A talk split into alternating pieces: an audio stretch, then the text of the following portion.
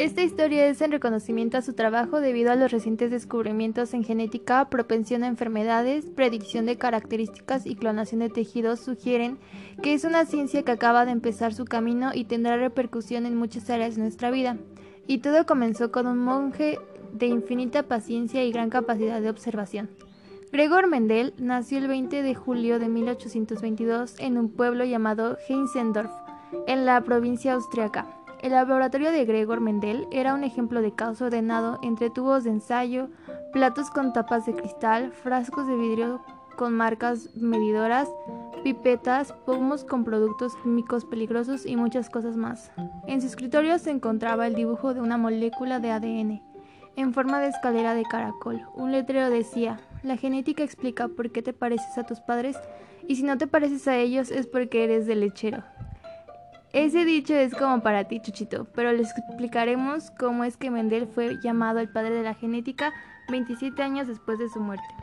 Mendel fue el primero en captar la naturaleza actual de los organismos, su dicotomía entre su genotipo y su fenotipo. El fenotipo con respecto a la herencia es un epifenómeno sin interés, pues este resulta de un proceso casual diferente.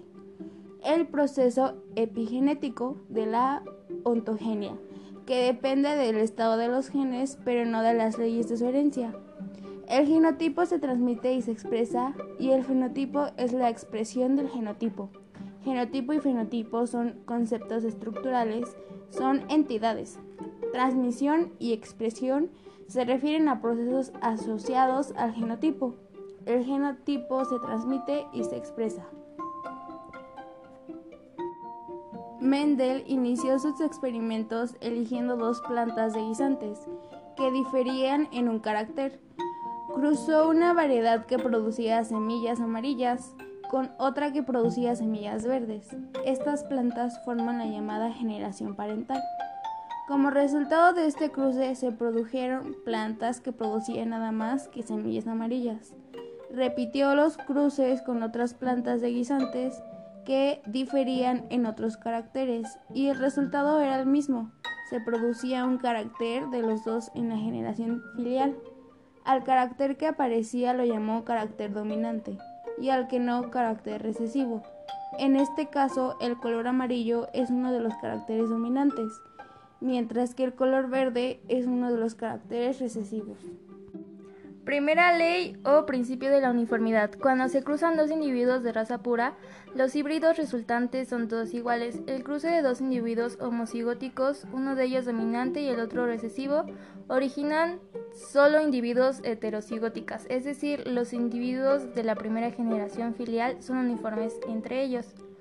El homocigoto se refiere a la composición genética de características específicas en un organismo diploide. Cada aleolo de un gen en particular se hereda de cada progenitor. Si ambos alelos para ese gen en particular son iguales, entonces el organismo es homocigoto.